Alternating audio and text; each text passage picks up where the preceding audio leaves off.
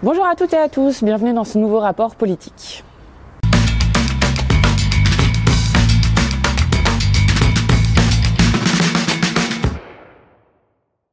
Alors, cette semaine, je voulais commencer par le grand débat, dont on a déjà dit que c'était une grande mascarade. Et là, cette semaine, on a appris que vraiment, c'était définitivement un enfumage, puisqu'il n'y a aucune garantie ni d'indépendance, ni de neutralité dans ce débat. D'ailleurs, ce n'est plus la Commission nationale des débats publics qui va le mener, avec une certaine procédure et des garanties à la fin sur qui va décider, mais c'est directement le gouvernement lui-même qui va l'animer, avec deux ministres qui vont animer ce débat.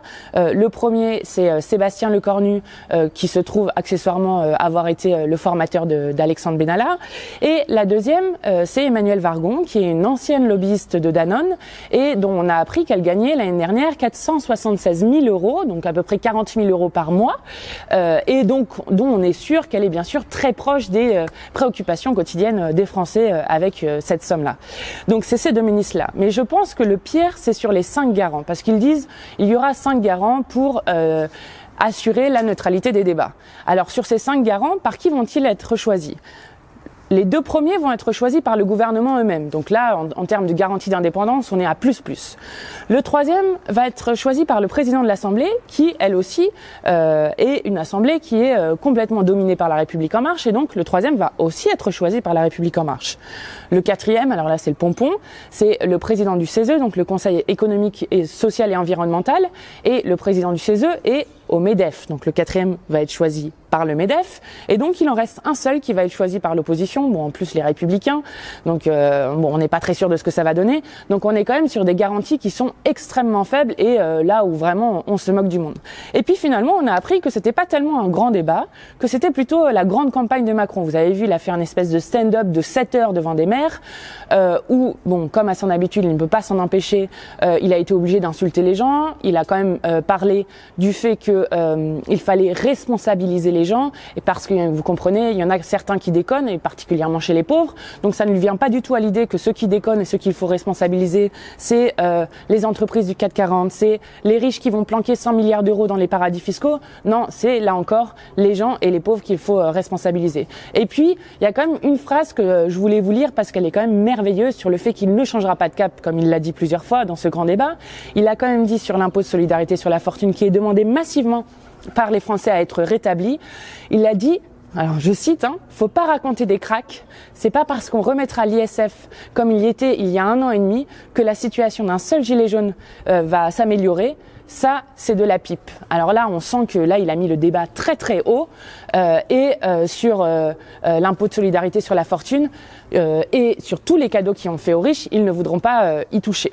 Donc ça, c'est la grande campagne qui est en train de mener Emmanuel Macron, où là encore, il va décider tout seul à la fin de ce qui est selon lui légitime, non légitime. Donc, enfin, vraiment, on est sur quelque chose qui n'amènera à rien. Et puis, euh, cette semaine, à l'Assemblée nationale, on a euh, posé une question au gouvernement sur les violences policières. Vous savez que euh, le mouvement des Gilets jaunes est le mouvement qui a été le plus réprimé depuis 70 ans. On en est quand même à 2000 blessés, à 12 morts chez les manifestants et à 1000 blessés chez les forces de l'ordre.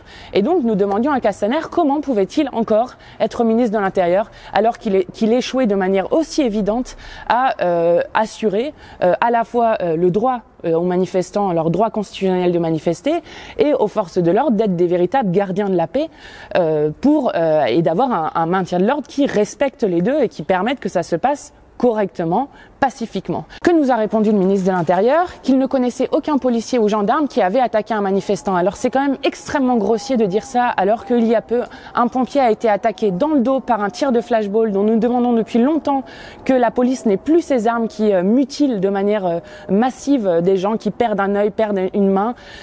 et cette, euh, ce, pompier-là a été dans le coma pendant longtemps. Là, apparemment, il va mieux et je m'en réjouis. Mais vraiment, on est sur un ministre de l'Intérieur extrêmement aux abois et qui continue euh, à mettre de l'huile sur le feu constamment avec les insultes et à mettre de l'huile sur le feu aussi dans la manière dont il utilise les forces de police et qui les met elle-même euh, en danger.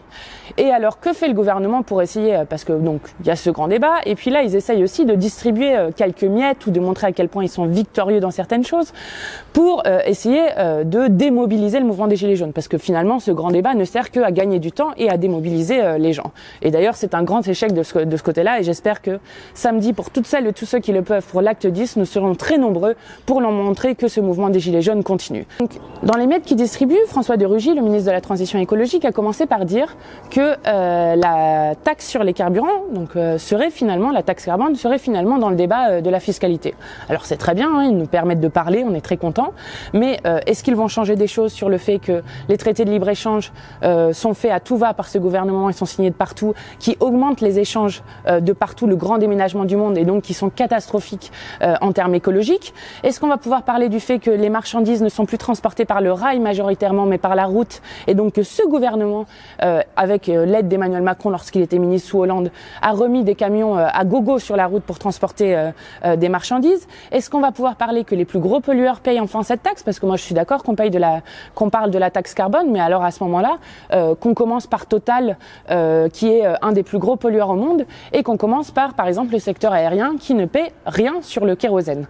Donc ça, euh, il annonce quelque chose sur lequel on va parler, mais bien sûr qu'on ne pourra pas parler de ça. Lui, il dit, on va peut-être donner des choses aux individus, voire aux entreprises qui émettent moins de CO2. Donc c'est vraiment, on verdit un tout petit peu et ça ne servira absolument à rien, tandis que le gouvernement continuera sa politique profondément anti-écologique. Et puis la deuxième, quand même, alors celle-ci, elle est magistrale, c'est Elisabeth Borne, donc qui est secrétaire d'État au transport, qui elle a annoncé de manière extrêmement victorieuse qu'elle avait négocié avec les concessionnaires d'autoroutes pour qu'on baisse euh, le prix pour les abonnés euh, lorsqu'ils prenaient l'autoroute à partir du 1er février. Alors, c'est bien hein, qu'elle soit contente d'elle-même, mais il faut quand même rappeler que euh, Elisabeth Borne était directrice de cabinet de Ségolène Royal et que lorsqu'elle était directrice de cabinet de Ségolène Royal, euh, ils avaient fait un gel sur les tarifs autoroutiers en échange de hausses exceptionnelles de tarifs entre 2019 et 2023, donc c'est elle-même qui a négocié cette hausse à ce moment-là, et en échange d'un allongement de la durée de la concession. Donc c'est elle-même qui est responsable de ça. Et alors la question c'est à quel prix a-t-elle obtenu cette baisse de tarifs? Est-ce que, par exemple, ils ont promis, comme Le Monde, certains rapports qui arrivent au gouvernement, est-ce qu'ils leur ont promis de leur donner des nouvelles routes, des nouveaux espaces encore à privatiser? Et puis, bien sûr, euh, du coup, on, on, permet aux concessionnaires autoroutiers de nous faire un petit peu l'aumône, euh, mais on ne remet jamais en question la question de la nationalisation des autoroutes, qui est un scandale d'État absolu, où on a euh, donné pour quelques euros à des grands groupes euh, la possibilité de raqueter les Français euh, pendant des années et des années en se en, s'engraissant de profit tout le temps. Il faut quand même rappeler qu'en 2017, les concessionnaires autoroutiers ont fait 10 milliards de bénéfices. Donc je pense qu'effectivement, ils peuvent baisser leurs leur tarifs et que l'État aurait vraiment intérêt à renationaliser euh, ces autoroutes.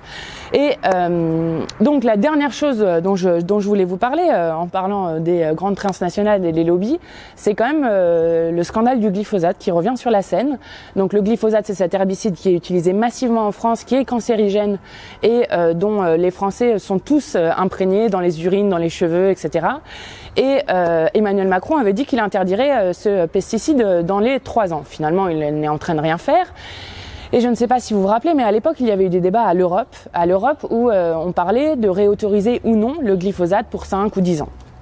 À cette époque-là, il y avait donc des documents d'experts euh, sur euh, la dangerosité ou non du glyphosate. Et on vient d'apprendre par le journal Le Monde que ce document de base qui a servi de base aux, discussions est en fait un copier-coller à 70% de l'argumentaire de Monsanto qui crée euh, ce produit euh, du glyphosate. On peut se demander de manière assez sérieuse si les Allemands n'ont pas privilégié leur entreprise et leur industrie sur la santé de tous les peuples. Et là, c'est un scandale euh, absolu.